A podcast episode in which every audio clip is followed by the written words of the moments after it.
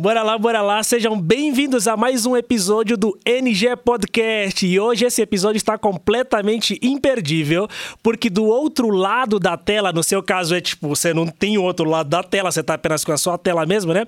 Mas do outro lado da tela aqui conversando comigo está o nosso incrível e grande amigo Lucas Ribeiro. Você que é do Morumbi, não só, tenho certeza que você já conhece o Lucas, mas ele terá a oportunidade então de se apresentar. Vamos lá, Lucas, seja muito bem-vindo a este episódio do NG Podcast. Fala aí, meu amigo. Obrigado, cara. Eu vou tentar chegar quase à altura desse incrível que você colocou aí na apresentação, porque não, não é tão incrível, isso é bem mais ou menos é bem meia boca mesmo, mas eu estou aqui. É um prazer, é uma honra estar aqui de novo com você e falando com a galera. É, espero que dessa conversa algo seja útil, edificante aí, de valor para todo mundo. Boa! Então solta a vinheta aí, roda! Você está ouvindo NG Pockets, aqui no IB Morumbi Podcast.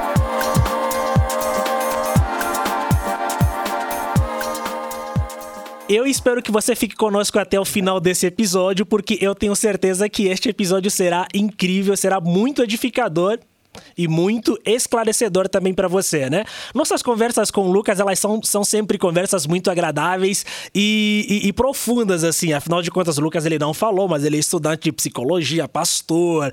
Eu, cara, já foi, é, já foi mentor de adolescentes em, em ONGs, na, na é, já, aliás, já foi mentor de adolescentes numa ONG que trabalhava com, com escola, pai, esposo da Larissa. Então, cara, tem uma bagagem, assim, incrível. Ele é bem modesto, né? Mas tem uma bagagem muito... Aliás, eu tava esquecendo de outro detalhe. Músico! Rapaz, como é que é a carreira musical? Depois você fala.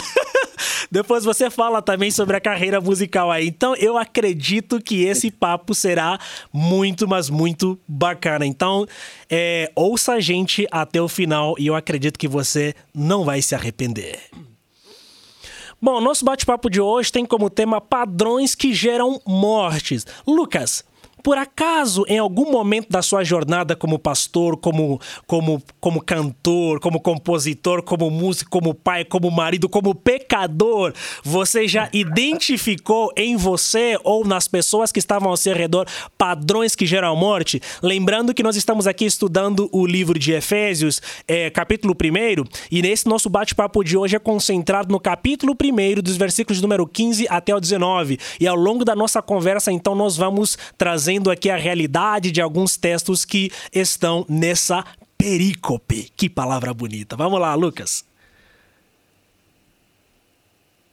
Que chique, cara, perícope. É, eu gosto muito desse capítulo. Eu, inclusive, uma das minhas tatuagens vem de uma palavra aqui que está no versículo 10 do capítulo 1 de Efésios. E falando disso, né, de padrões que geram morte, eu acho que Paulo faz uma exposição muito legal de é, um plano cósmico de Deus, né? De vida e, claro, a gente vai pressupor aí o, o oposto, que é a morte. E eu penso, a partir da Bíblia, que esse padrão de morte é o egocentrismo, que está desde lá do Éden, nessa né? coisa de Adão que se coloca contra Eva, e a gente que tem essa mania de achar que o inferno são os outros, né? E apontar o dedo e se separar dos outros. É, para mim, e até onde eu tenho caminhado, assim, eu tenho percebido que a essência de tudo aquilo que a gente chama de pecado está aí nessa individualidade egocêntrica. Quando a gente olha para o outro e ao invés da gente ver uma extensão de quem a gente é, um semelhante, um próximo, alguém a ser amado, alguém com quem a gente pode se conectar, a gente vê um inimigo, um oponente, um competidor, alguém a quem a gente tem que vencer.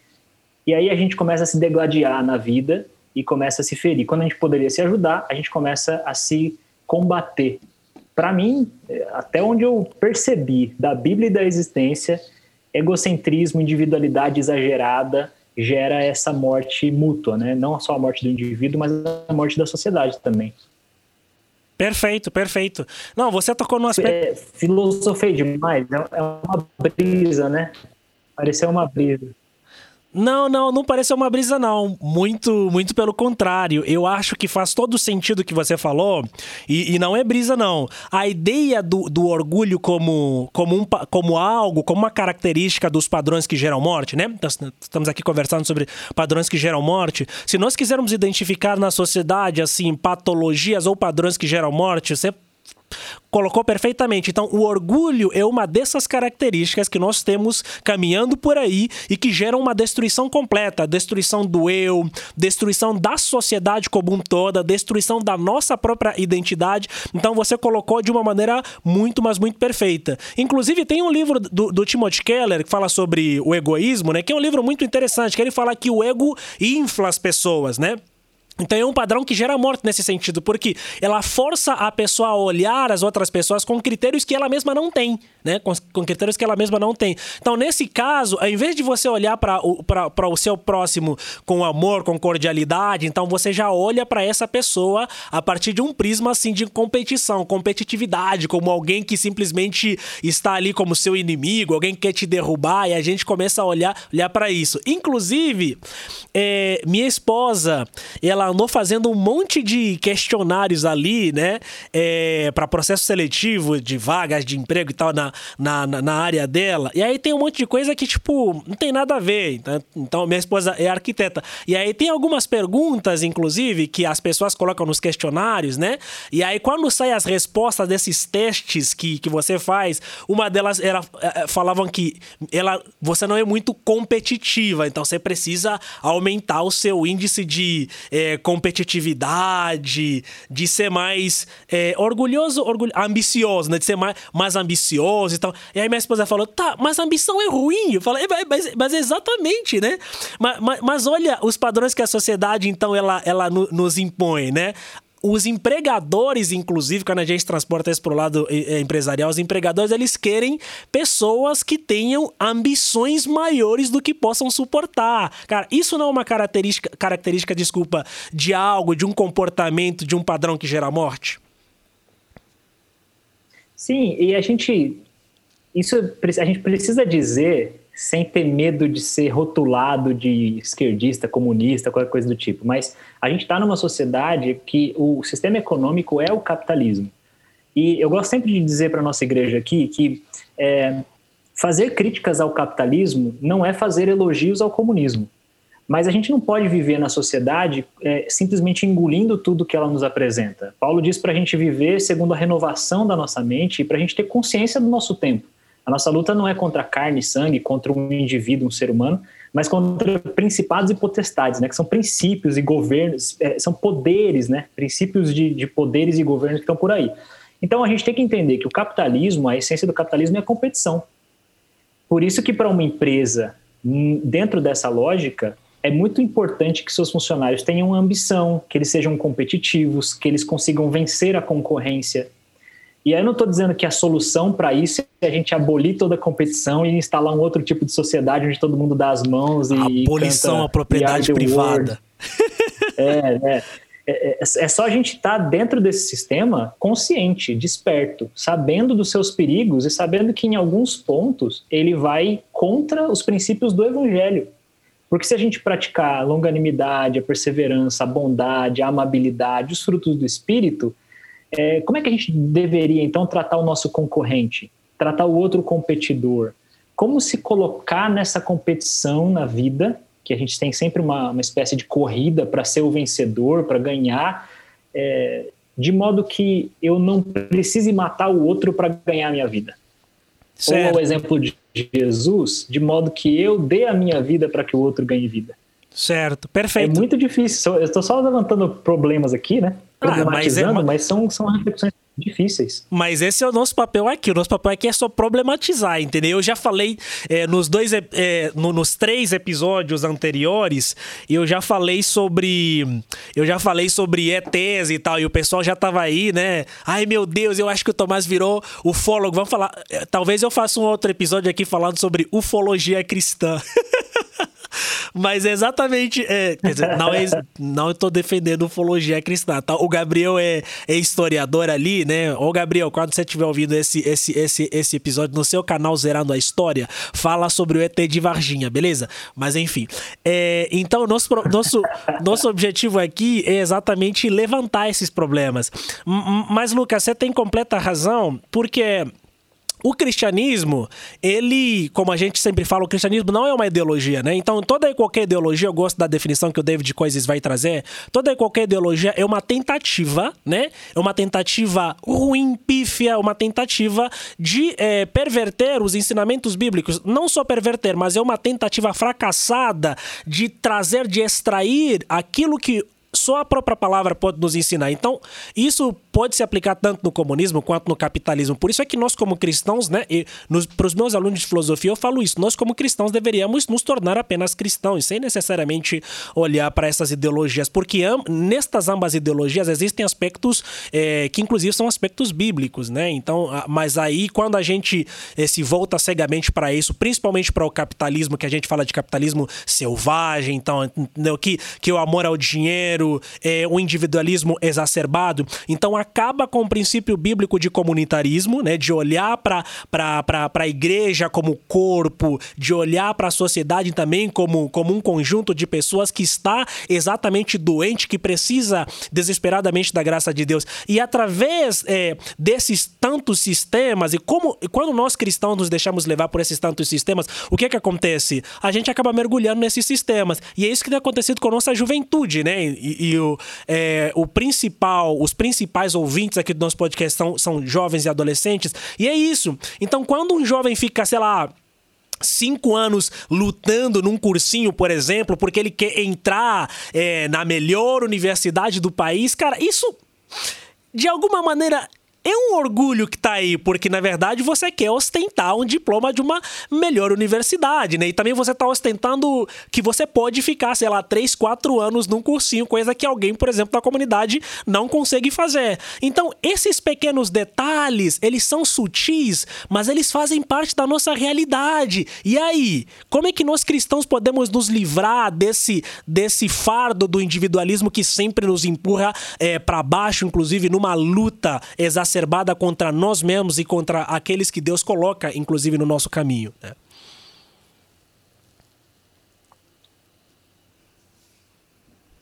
Eu acho que você falou um negócio interessante, que a, a igreja entra como esse ambiente de comunidade, de comunhão. Porque o, o, que eu vejo no Evangelho de Jesus não é Jesus criando um sistema político para combater os outros sistemas. Não é, como você disse, né? não é uma ideologia contra a outra ele chama um grupo de discípulos e ensina esses discípulos a partilhar o pão, a partilhar da vida, a terem tudo em comum, como a gente vai ver o desdobramento em Atos, né?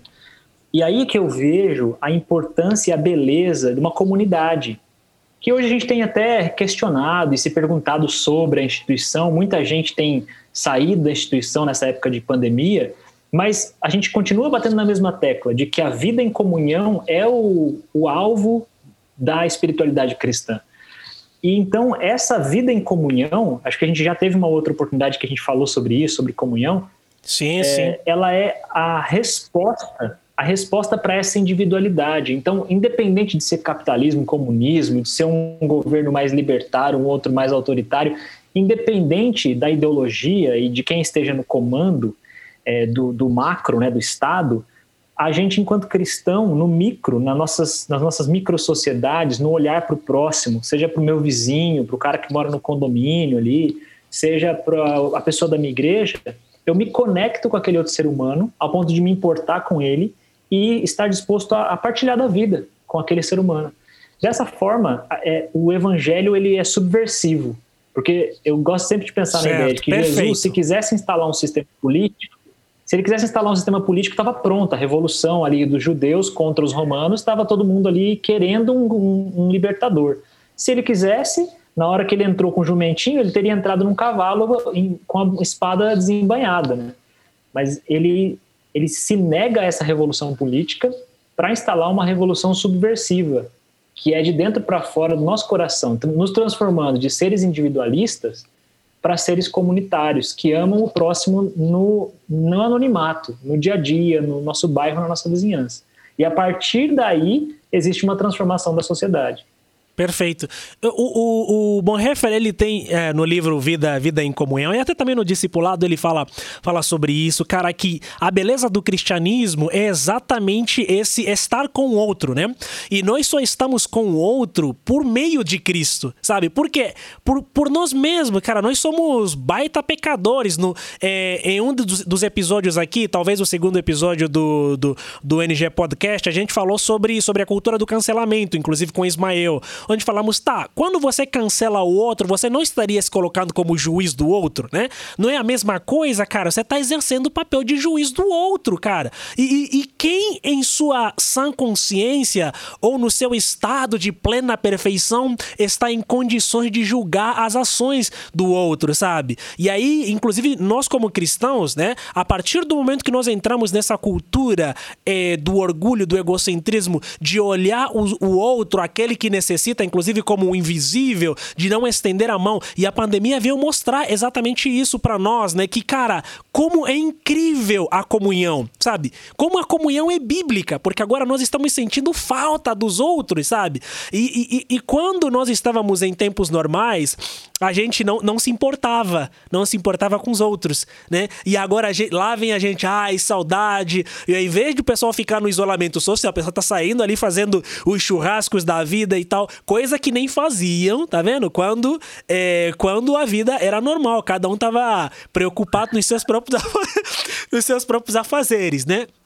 Então, é, eu acho que o cristianismo, ele é belo por causa disso. Essa cultura da comunhão, a cultura da mesa, do sentar-se à mesa, do partir do pão, de olhar para o outro, olho no olho, ela acaba, não só acaba, mas eu acho que ela minimiza, faz com que eu possa olhar para o outro como tão necessitado quanto eu também sou necessitado. E nesse sentido, nós, os dois, nos tornamos puramente dependentes da, da graça de Deus, né? Então, eu acho que a graça, ela nos nivela, ela nos coloca ambos dependentes exatamente do perdão de Cristo e nos faz sair dessa cultura do individualismo que acaba gerando é, morte, né? E morte aqui, é, não só no sentido espiritual, mas morte no sentido natural mesmo da palavra, sabe? De, de você basicamente é, não ligar para aquilo que o outro que o outro está falando, né? É, eu estou estudando uma, uma, parada na psicologia que tem muito a ver com isso, que é Ih, a Lá vem o psicólogo. Da... Você está me clinicando Não, já enquanto eu tá. Deixa, deixa eu fazer um momento, deixa eu fazer uma palestra. é, a importância da intersubjetividade. É, isso é um termo mais complexo, mas é, é, é muito simples de entender. Você falou, por exemplo, de ET. É, vamos, vou usar esse exemplo. A gente sai na rua, você está andando na rua, aí você olha para o céu e de repente você vê uma, um, um, UFO, né, um objeto não identificado ali, um, uma espécie de drone super desenvolvido. A, a gente ficaria, no primeiro momento, assustado, e a segunda coisa que a gente ia procurar fazer é ver se tem alguém perto da gente e a gente viraria para essa pessoa e diria: Você está vendo a mesma coisa que eu? É, você também está enxergando aquilo ali? Ou sou só eu? A gente faz isso para verificar se a nossa percepção da realidade está ajustada. Isso a gente faz ao longo de, da vida toda, né? Dizer assim, é, essa cor, ela se chama verde ou ela se chama azul? É, quando eu caio e bato o joelho, eu, eu devo chorar ou não? A gente vai aprendendo a ser humano nessas trocas com outros seres humanos, é nessa intersubjetividade que a gente aprende a interpretar a existência interpretar a vida, o sofrimento, a alegria, a dor, a morte, tudo a gente interpreta a partir do que a gente aprendeu com outros seres humanos. Então, tudo, para tudo na vida, eu costumo dizer que nem depois da morte a gente é completamente independente, porque a gente precisa de outros seres humanos para carregar o caixão. É. Não, o que você, o que você tá dizendo, ela me fez lembrar um, um, negócio, né? E aí você pode continuar. Tem a ver, inclusive, com a filosofia que nós africanos falamos bastante. Aqui no Brasil foi popularizada bastante com o Ubuntu, né? Mas é Ubuntu, né? Então não é Ubuntu, é Ubuntu. E aí aqui no Brasil ela foi popularizada aqui, eu, na, na cultura africana, e esse foi um dos aspectos, inclusive, que eu senti muita falta quando eu vim pro Brasil, né? Hello para você que tá nos ouvindo e não sabe, eu tô mais calmo caramba, euzinho sou africano, tá? É, então, quando eu vim pro Brasil, eu senti muita falta de muita falta disso, porque na cultura africana você não existe fora da comunidade, né? Então esse, esse, esse conceito de Ubuntu é que um indivíduo só ele, ele, um indivíduo não existe fora da comunidade. Então nós existimos porque a comunidade ela existe. E tem um fato muito interessante, Lucas. E aí depois você continua eu lembro muito é, quando eu era quando era criança, minha avó, meus, meus avós têm fazendas, a gente tem, tem fazendas. E aí na aldeia da minha avó, o que acontecia? Em determinadas épocas de colheitas, famílias que não tinham muitas posses, elas iam até a fazenda, né? Elas iam até a fazenda da minha avó, elas poderiam colher o que elas quisessem colher, a quantidade de produtos que elas quisessem colher, desde que elas não vendessem esse produto. E, e, então, tá vendo? Isso, isso é comunitarismo. E ao mesmo tempo respeito à propriedade do outro. A partir do momento que essa pessoa vendesse aquilo que ela extraiu da propriedade do outro, aí ela arranjava problemas, entendeu? Então, eu acho que, que é isso, só para complementar naquilo que você está falando. Você está ouvindo NG Pockets, aqui no IB Morumbi Podcast.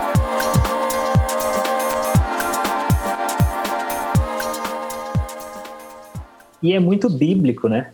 Porque isso está na lei de Deus, isso está na Torá judaica, né? O, o conceito do tzedakah, da justiça social, em que um cara que tivesse uma plantação não poderia colher até a beirada da plantação, justamente porque tinha o órfão, a viúva e o estrangeiro que iriam passar por ali e eles teriam, ali encontrariam o alimento deles, né? A lei dizia não colhe até a extremidade da sua plantação, porque isso é para ficar para o órfão, para a viúva e para o estrangeiro lembrando que é uma lei de Deus, não é uma, uma recomendação para que o fazendeiro fosse uma pessoa é, bem vista. Ah, seja generoso, seja solidário. Não, é lei, era regra. Não podia colher tudo. E aí tem a história de Ruth e Boaz que acontece por causa disso. Né? Quem conhece a Bíblia vai saber que a Ruth só conheceu Boaz porque ela foi lá comer da plantação que ficava para os estrangeiros, para o órfão, para a viúva. É, mas, cara, é, é exatamente o que você falou. A gente é interdependente o tempo todo, do nascimento até depois da morte. O poeta John Donne, ele fala isso, que nenhum ser humano é uma ilha isolada. Uma ilha, exato.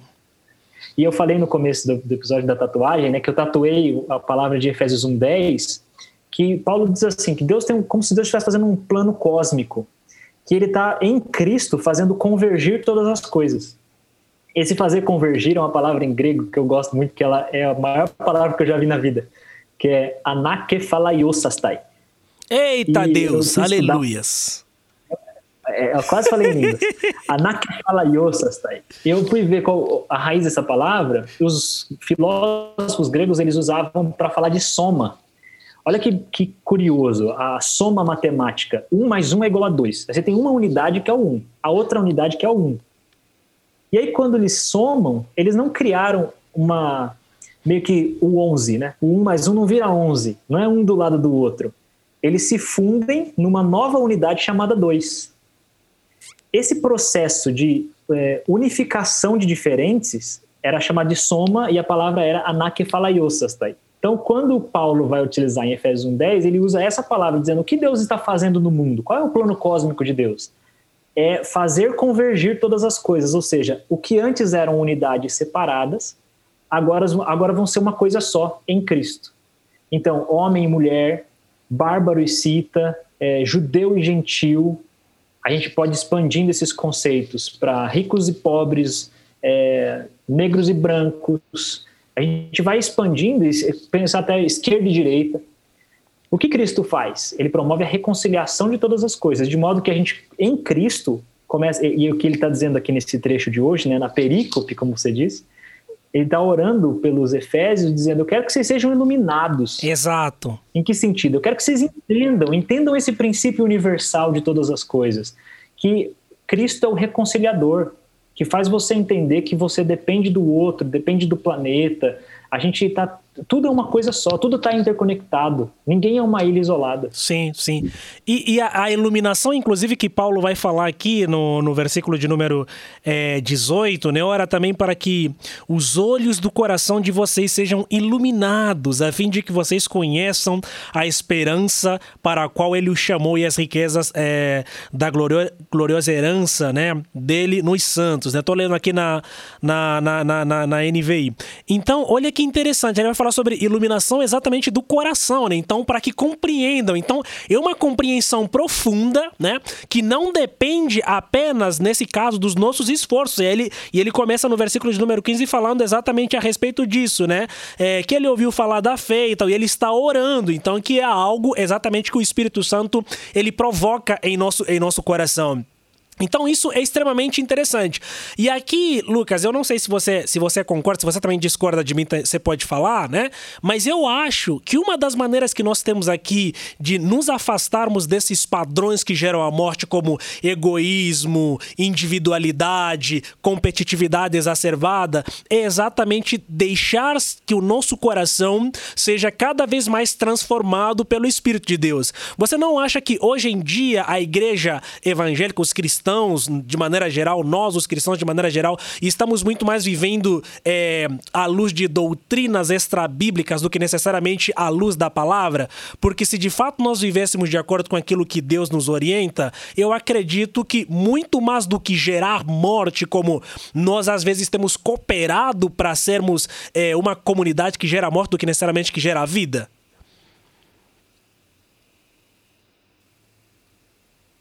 Eu acho que sim, e isso é antigo, né? Desde Abraão. Desde a promessa que Deus faz para Abraão é que através de você serão benditas todas as famílias da terra. E a descendência de Abraão, virou o povo de Israel, né? Começou a entender que por serem herdeiros da promessa, eles eram privilegiados de Deus, como se Deus os preferisse em detrimento de outros povos. Eles começaram a se achar os queridinhos de Deus. E aí tem vários profetas para dizer, gente, vocês não entenderam, vocês estão sendo iníquos, vocês estão sendo maldosos, vocês trocaram o Deus verdadeiro por outros deuses, outras ideologias, e vocês estão achando que o mundo gira em torno de vocês. E aí o povo de Israel viveu isso, Jesus vem para rasgar o véu, para romper e estender essa salvação aos gentios, e esse é o grande mistério que Paulo tenta esclarecer nas cartas dele, dizendo, olha, Cristo revelou um mistério que Deus está estendendo a salvação na, pela graça para os gentios. Quer dizer, ele está abençoando todas as famílias da terra, como era o plano desde Abraão. Só que aí, ao longo da história, o cristianismo se fez de novo entender, se entendeu como privilegiado, como nós somos o povo querido de Deus e os que estão do lado de lá são os outros, os inimigos. E a gente foi criando doutrinas, né, o surgimento da doutrina, do dogma, tudo que a gente conhece como teologia cristã, sempre foi em, em resposta ou em proteção ao que estava do outro lado do muro. Então alguém falava uma coisa ali, aí um teólogo, um pai da igreja, um, um dos teólogos, ia dizer assim, ó, o cristianismo pensa assim, por exemplo, o credo apostólico, lá, crê em Deus Pai Todo-Poderoso, Criador dos céus e da terra, foi criado para poder dizer, essa, isso é o cristianismo e o que passa disso é heresia, é seita, tá do lado de lá e vai para o inferno e, e, a gente vai, se possível, queimar eles na fogueira da Inquisição. É, essas doutrinas são para delimitar grupos tribais, para criar essa, a minha denominação está certa, a sua está errada minha forma de interpretar Deus, a Bíblia e a existência está certa e a do outro está errada.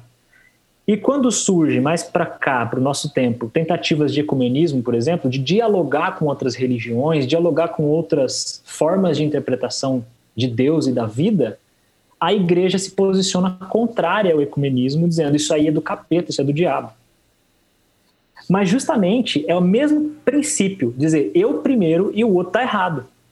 Só que a gente pode fazer isso como indivíduos.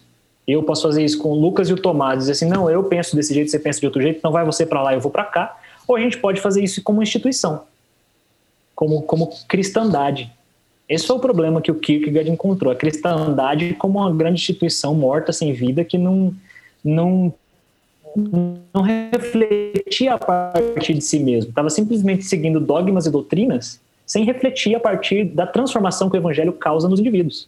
Sim. É simplesmente, eu sou cristão porque sou cristão. Sim, eu acho que a partir do momento exatamente que a igreja ela passa a se assimilar, o, o problema, inclusive, nem, nem são apenas os aspectos doutrinários, né? Que a gente cria com, com foco de fazer o processo de reconhecimento é, da, da divindade e tal. Eu acho que o problema nem, nem, nem, apenas, nem apenas esse, né? Esse é até um dos problemas mais simples possíveis.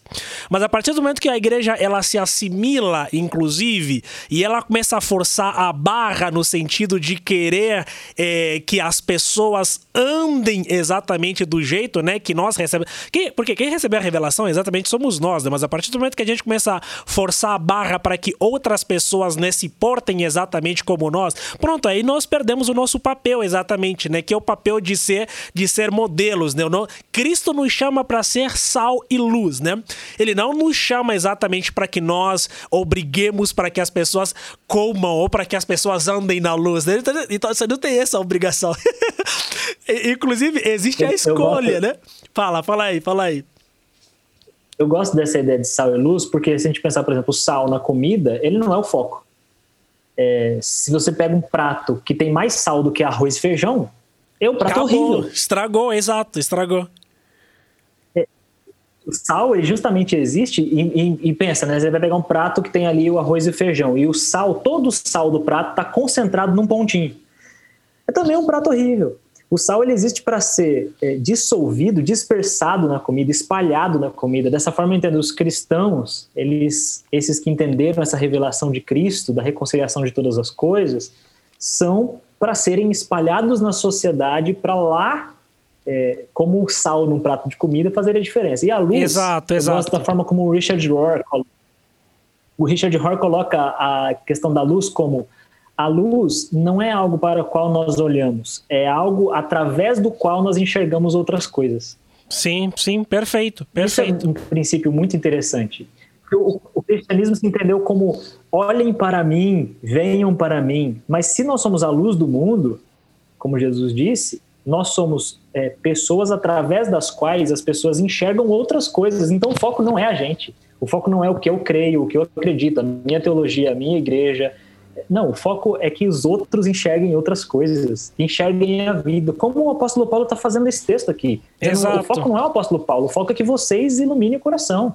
Exato, e o foco é que através de vocês, né, que o Paulo vai bater muito nessa, nessa tecla, através de vocês, Cristo seja, seja glorificado, Cristo seja manifesto. Então, é, tem, tem a ver exatamente com isso. Então, nós precisamos estar cada vez mais ligados nele, para que através dele, né, é, através, é, por meio dele, ou, ou, ou por meio dele em nós, melhor dizendo, então as pessoas elas possam de fato enxergar Cristo e não necessariamente nós. Então, mas é isso que eu estava, isso que eu estava querendo mostrar. Então o problema, inclusive, não são exatamente a, as doutrinas. As doutrinas elas são fundamentais, mas o problema é quando nós utilizamos as doutrinas como empecilhos, né?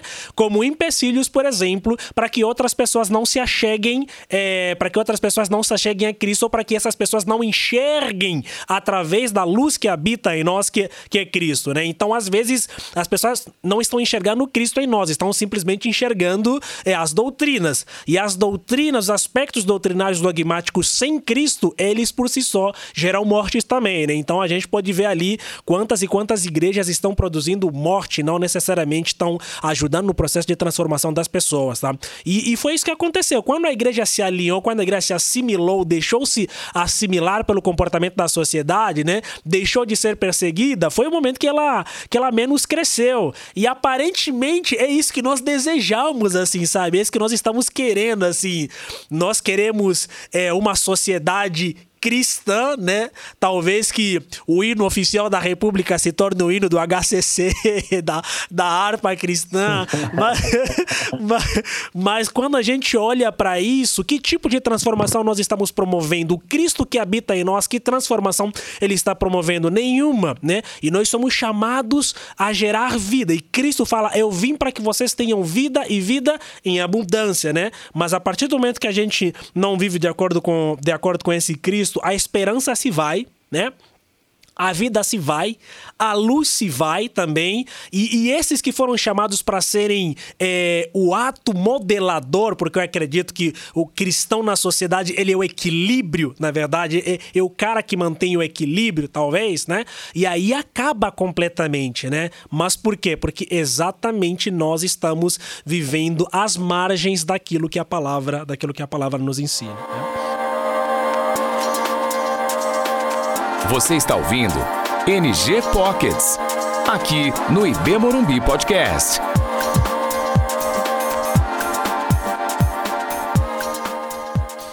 É isso mesmo? Faz sentido? Não faz? Eu tenho uma imagem. Eu tenho uma imagem um pouco, um pouco mais feia que me ajuda a entender o papel do cristão na sociedade. Eu gosto de pensar que o cristão é o ralo do mundo porque o ralo é por onde escoa toda a sujeira ali. A gente vai lavar um banheiro e o ralo é para onde vai toda a sujeira. Se o cristão é aquele que aprendeu com Jesus a perdoar 70 vezes 7, a amar e abençoar seus inimigos, é aquele que opera numa ética de não violência, ou, segundo Paulo, ele opera sempre para a reconciliação de todas as coisas, então ele não fica fazendo distinção entre judeus e gentios, homem e mulher, esquerda e direita, ele está sempre tentando reconciliar. Ele, em, em, certos aspectos, né, quem dá a outra face parece meio bobo na sociedade. Certo. Mas é essa atitude que aparece como boba, porque se a gente está na sociedade da competição, oferecer a outra face é ser um perdedor. Então, nesse sentido, o cristão é como o ralo do mundo. Que se não tivesse ralo, a coisa alaga. A enchente vai e domina tudo. Então, por que, que a gente está aqui? A gente está aqui justamente para ser o fim de ciclos de maldade. Quando a maldade chega no cristão, ele é aquele que escoa essa maldade, ele perdoa, ele não dá vazão à vingança, à ira, ao ódio, à dissensão, à facção. Ele coloca isso diante de Deus e diz: Deus, eu aqui estou disposto a sacrificar minha vida em prol da reconciliação de todas as pessoas, em prol, em prol da convergência, né, do anakefalaiosas. Tá? Eita então, eu Deus! digo assim, ó, a gente a gente está aqui para ser o ralo. Boa, boa, boa. Esse ser sal e luz. Esse Perfeito. ser sal e luz é sofrer em benefício do próximo. É carregar em mim o prejuízo para que o outro leve o lucro. Boa, boa. Eu acho que até já deu título de um livro, assim. Seja o ralo do essas coisas a igreja fica vazia na outra semana. Tá explicado, então, cara. Você poderia pregar coisas mais, né? É, coisas mais. Quer dizer, que coisas, por exemplo? Não, deixa pra lá. deixa, deixa pra lá. Mas eu acho que seja um ralo, né? Deixa. Mensagem do domingo, né? Cristãos são o ralo do mundo. Cara, você. Eu acho que. Olha, né? Vamos lá, né? Mas bora lá, muito é, bem, é uma bora lá. É uma brincadeira muito legal. Pode falar. É uma brincadeira muito legal que eu gosto de fazer. Eu não sei se eu já fiz com o pessoal do Morumbi, mas é é, geralmente eu pergunto assim: quem aqui gostaria de ter os frutos do espírito? Aí todo mundo levanta a mão, né? Fala, ah, eu gostaria. Fala, ah, que legal. Porque um dos frutos do espírito é a paciência, a longanimidade. Então eu vou orar para que todo mundo feche você no trânsito essa semana. Que aí você desenvolve a longanimidade. Aí ninguém quer mais os frutos do espírito. É porque todo mundo quer sair na porrada, né? Né? Exato, exatamente. Muito bom, Lucas. Muito bom mesmo. Bora lá, então. Nós estamos chegando agora aqui no, no final desse nosso bate-papo teológico, filosófico, sociológico. É, político não é, né? Porque a gente não gosta muito dessas coisas de política e tal. Mas é, teológico, pastoral, enfim, né? Enfim, o jeito que você entender, na verdade, aqui. Cara, estamos caminhando já pro, pro final, Lucas. Muito obrigado aqui, muito bom pela, pela sua participação. Queria agora aqui no final que a gente se atentasse um pouco a, a alguns aspectos aqui que Paulo então vai, vai mostrar nos versículos de número 15 do capítulo 1 ao versículo de número 18. Então, primeira coisa assim, né? Paulo ele vai falar que ele ouviu, né? Eu ouvi falar da fé que vocês têm no Senhor Jesus Cristo e do amor que demonstram uns para com os, uns outros, né? Para com todos os santos. Então, pelo que eu começo a entender aqui, um dos primeiros aspectos é, que nós temos e que nos distancia dessa cultura, desse padrão que gera morte, é o amor para com todos. E Paulo aqui está falando do amor para com os santos, mas quantas e quantas santos ele está se referindo para a comunidade, né? na comunidade de Cristo, mas quantas e quantas vezes dentro da comunidade não tem gente brigada, né? Gente quase partindo, partindo na porrada. Então é necessário que nós possamos desenvolver exatamente o amor de Cristo em nós para que a gente comece, para que nós, desculpa, começamos a olhar para a comunidade como um tal, como, ao, como, como um lugar exatamente onde o amor de Deus, ele então vai ser, vai ser extraído. Então, pelo menos eu entendo assim. Então, primeiro primeiro aspecto é o amor a Jesus, né? Esse amor a Jesus é que nos ajuda a termos o amor para com outras pessoas também. E aí ele fala que não deixo de dar graças por vocês. Então ele está reconhecendo, reconhecimento, né? Gratidão tem a ver com reconhecimento, sabe? E eu gosto de pensar que quem é grato é uma pessoa humilde. Porque uma pessoa humilde é uma pessoa que reconhece é, as suas próprias limitações. E é o que você estava dizendo, né? Humildade é dar a outra face. Mas na cultura em que nós vivemos, nós somos ensinados a ser pessoas arrogantes, pessoas fortes, sem demonstrar nossa vulnerabilidade. Principalmente nós pastores, nós cristãos, né? Nós somos sempre os caras e, e as caras, né?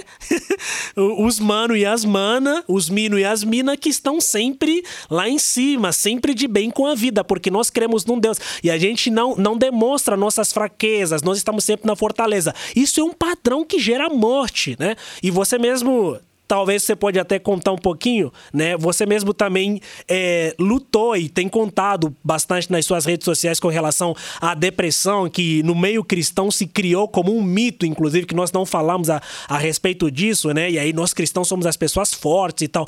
Isso também é um padrão que gera morte. Isso tem destruído muitos jovens, muitas jovens, muitas pessoas novas no seio do corpo de Cristo. E talvez essa nova geração de cristãos, ela não está mais acostumada com isso. Então nós precisamos nos despir da nossa própria capa, né? E aí, Paulo também fala a respeito do, da sabedoria, né? Então, é, amor a Deus, gratidão, sabedoria que é gerada pelo Espírito Santo, né, pela revelação do conhecimento, e ele vai pedir também para que nós sejamos iluminados, a fim de que a iluminação ela ela gera gera gera uma esperança em nós, sabe? Porque em última instância, eu acredito que o orgulho, o egoísmo e essa competição exacerbada, ela acontece muito porque nós tiramos os nossos olhos, o nosso foco da eternidade nós somos muito materialistas, imediatistas e queremos as coisas aqui e agora e a gente tira o nosso foco da eternidade, então a gente começa a entrar por esses padrões que, que, que geram morte, assim. É, é isso mesmo? Faz sentido para você? O que, é que você acha sobre isso? Sim, eu acho que é isso. Se a gente perde a perspectiva da eternidade, se a gente esquece dessa herança incorruptível que Paulo fala, que está para além dessa vida, a gente começa a achar que essa vida é tudo que a gente tem, e se é tudo que a gente tem, eu preciso ganhar o máximo de coisas que eu puder no tempo que eu tenho para viver, e aquilo que eu ganhar eu preciso preservar a todo custo, nem que para que eu precise preservar os meus celeiros, eu tenha que ferir e matar outro ser humano. E a gente começa nessa lógica de, de autopreservação, de sobrevivência, a se proteger e proteger os nossos, né? aqueles que a gente ama, o nosso grupinho, a nossa denominação, a nossa religião. E aí a gente perde, eu acho que a gente tem, como, como igreja evangélica brasileira nesse tempo agora, a gente tem perdido uma oportunidade incrível de ser é, um farol no meio de uma sociedade que está é, se degladiando, está brigando o tempo todo por tudo que é tipo de coisa é, é só briga para todo lado. E a gente poderia ser a comunidade que diz assim: olha, aqui é um grupo de pessoas que consegue dialogar no meio da cultura da lacração, né, do cancelamento. A gente consegue ouvir opinião diferente e, e dialogar e aprender uns com os outros e crescer uns com os outros. A, a igreja seria um farol no meio dessa sociedade. Só que aí o que a igreja tem feito? O que eu tenho percebido é um, um grande racha que está dizendo o seguinte: se você está alinhado com essa teologia, que está mais para esse lado dessa ideologia, você é dos nossos e os outros são os hereges. E se você está do lado de cá, você também é dos nossos e os outros são os conservadores lá, os retrógrados. Então fica de um lado é, os mais progressistas, mais liberais, do outro lado os mais conservadores, e um fica chamando o outro de herege. E a igreja se rachando. Isso acontece, eu estou falando assim numa, num macro, né? Sociedade, igreja, mas isso acontece também em um casal de namorados. Quando por causa do orgulho, por causa da vaidade, do egocentrismo, um briga com o outro. não, eu nunca vi um casal brigando porque queria servir mais e beneficiar mais o outro. É sempre uma briga para ver o que o outro pode fazer para me servir mais e me beneficiar mais. É sempre uma briga em prol de si mesmo. Certo. É um certo. tentando vencer o outro, O outro. como se namorar, fosse casado, ser família, fosse uma competição. Exato, exato. Perfeito, cara, E a perfeito. gente tem que aprender a ser mais que vencedor, né? Acho que o, que o que Jesus nos ensinou de sermos mais que vencedores é isso, dizer eu não preciso vencer você, eu não estou competindo, eu saí da competição, eu sou mais que vencedor, a ponto que eu consigo perder e ficar feliz, ficar bem. Tá tudo bem eu Perfeito. perder essa discussão, tá tudo bem eu, eu dar, dar o braço a torcer e deixar o outro sair ganhando. Seja no namoro, seja na igreja, seja na teologia ou na sociedade como um todo. Perfeito. É, é- é exatamente a lógica da morte que os discípulos não entenderam, né? Para que nós pudéssemos viver, e Cristo teve que morrer. E aí Pedro, desesperado, orgulhoso, não, mestre, eu vou com você. Então Jesus fala, né? E aí Jesus identificou em Pedro exatamente, né? O padrão que gera a morte, né? Cara, já, já pega o facão ali quando Jesus vai, é, vai sendo levado, corta a orelha do outro, né? E também quando Jesus tá. Eu juntei aqui dois episódios, né? Quando Jesus tá conversando a respeito da morte, Pedro já fala, não, você não pode morrer e tal, né? Jesus identifica também ali outro padrão que gera morte. Fala, afasta-se de mim, Satanás, né? Por quê? Porque Satanás é aquele que não sabe os desígnios de Deus. Então, a partir do momento que a gente começa a viver longe dos desígnios de Deus e a gente só pensa, e nós só pensamos em nós mesmos, nós estaremos enveredando em padrões que geram a morte. E precisamos então voltar para as escrituras, tá? Precisamos voltar para a Bíblia. Então a Bíblia, ela nos chama que nós precisamos olhar para outras pessoas com amor, assim como Cristo nos amou. Precisamos ser graciosos e reconhecer aquilo que as outras pessoas têm feito. Isso tem a ver com, com graça e humildade, né? Precisamos também olhar para, os, para o Espírito Santo e ver na dependência do Espírito Santo, sabe? E o episódio anterior, inclusive, que nós tivemos, precisamos viver na dependência do Espírito Santo, porque é ele que vai nos dar essa sabedoria para fugir desses padrões que, que geram morte. Precisamos que os nossos corações, né, estejam iluminados a fim de que a esperança ela não morra, porque outro padrão que gera morte é a falta de esperança, sabe? E por último, Paulo então fala que nós basicamente precisamos olhar para essa grandeza incomparável do poder de Cristo na nossa, na nossa vida. Andando desse jeito, nós estaremos produzindo vida e fugindo então de comportamentos que geram a morte. Lucas, muito obrigado. Sua última palavra para quem está nos ouvindo, o último conselho aí que você deixa para as pessoas que estão nos ouvindo para que elas fujam de todos esses padrões que geram morte, a fim então delas produzirem vida e vida em abundância.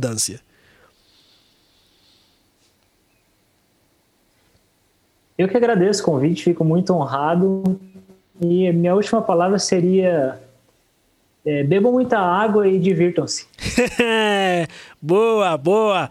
Beba muita água, então, gente, divirtam-se, né? Porque afinal de contas, a alegria também ela é fruto do Espírito Santo e ela gera vida. Hidratem-se.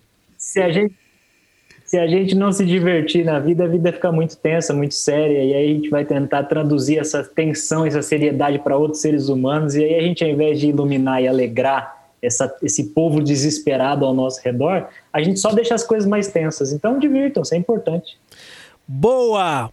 Bora lá, bora lá, bora lá. Muito obrigado. Este foi mais um episódio do NG Podcast com a participação excelentíssima, né, do nosso amigo Lucas Ribeiro a partir de Itu, onde as coisas são grandiosas. Por isso é que esse podcast também acredito que ele vai ser grandioso. Valeu, aquele abraço. Ah, não deixe de compartilhar o link com outras pessoas. Chame a galera aí, porque tenho certeza que assim como você foi abençoado, outras pessoas também podem ser abençoadas. Nos ajude a te abençoar e a abençoar outras pessoas também. Valeu, aquele abraço. Você está ouvindo NG Pockets, aqui no IB Morumbi Podcast.